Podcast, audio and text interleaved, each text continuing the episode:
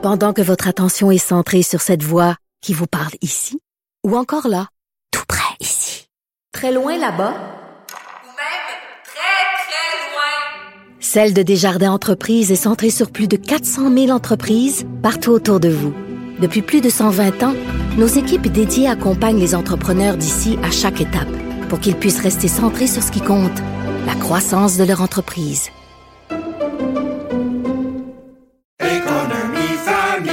Ici Ricardo. Et Émilie, marchand d'IGA. On a envie de vous inspirer à bien manger. À moins de 5 la portion. Suffit de repérer les produits valeurs sûres et de les cuisiner avec une de nos recettes. Les valeurs sûres, c'est bien pensé, hein? Bien sûr! Détails sur IGA.net. Savoir et comprendre l'actualité. Alexandre Morand-Villouellette. Euh, Alexandre, bonjour. Salut Benoît. Moranville. Moranville. Ouais, Pas Morinville, pas Morancy. pas Morancy. Pas oui. Moranville. OK. C'est moi. Un nid de poule cause le bordel dans le tunnel ce matin. On dirait que c'est ton combo de tout ce que tu préfères, Benoît, du trafic à cause d'un nid de poule. Écoute, on a le- la tempête parfaite ce matin. Il y a eu une opération de colmatage qui a eu lieu dans le tunnel Louis-Hippolyte, La Fontaine. Puis ça a vraiment Ce matin, à démontré. quelle heure?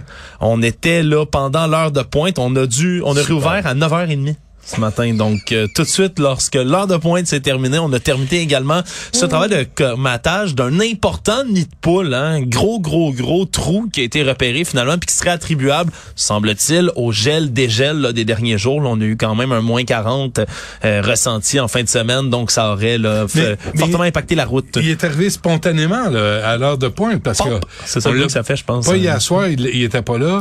Pendant la nuit, il était pas là. On dit qu'habituellement, on essaie d'être, de, de, de prévoir ces, ce genre de travaux, de le faire la nuit lorsqu'il y a le moins de personnes possible, Il paraît mais... qu'il y a du monde qui travaille là la nuit aussi. Ouais, mais là, semble-t-il, si on a dû le faire d'urgence en pleine heure de pointe, il y a deux euh, raisons pour ça, Benoît. C'est soit A, on a vraiment mal planifié nos affaires, ou B, le trou était tellement gros que c'était dangereux là, de laisser les véhicules passer là-dessus. Ou C, on se calisse du monde.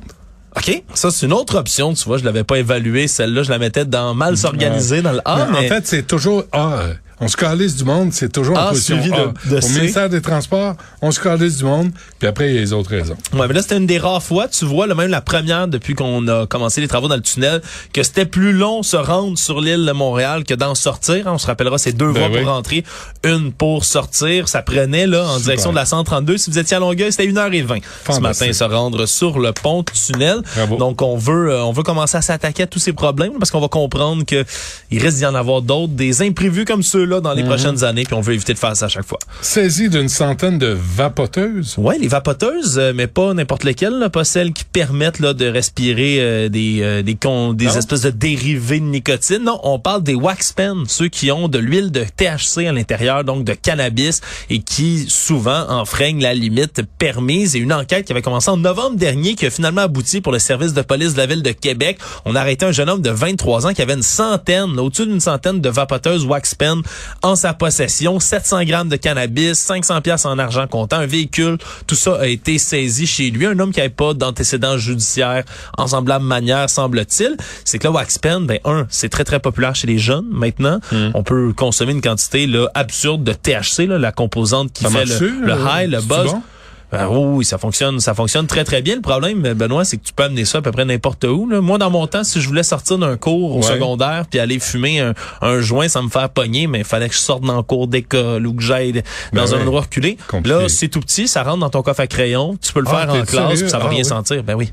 Ça sent rien. Pas vraiment, non. Wow. Vapoter du cannabis, là, il y a pas vraiment d'odeur. Tout comme vapoter tout court, là, règle générale, moi, que tu sois vraiment à côté, là. Ben oui. Tu, sais, tu peux être dans le fond de ton cours de biologie, te cachant dessus de la table en prétextant d'aller chercher un livre, puis prendre une bonne tirade de ça, puis rien comprendre de ton cours. Ouais, parce que souvent, comme on dit, le- le- la forte teneur en la THC, là, il y, a- Ben ouais. il y a des limites qui sont imposées par la SQDC, pas dans des, petits, euh, des petites capsules de consommation comme ceux-là. Bon, euh, alerte euh, SAQ euh, pour la météo. Ouais, alerte SAQ.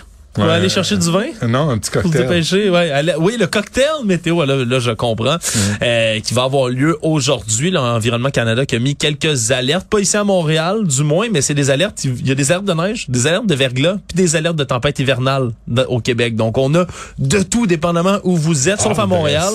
Montréal va avoir un tout petit peu là de pluie Bon. verglaçante, mais on parle là à peu près 2 à 4 cm de neige, puis finalement ça va se transformer en pluie au fur et à mesure. On va en attendre 3 degrés Celsius.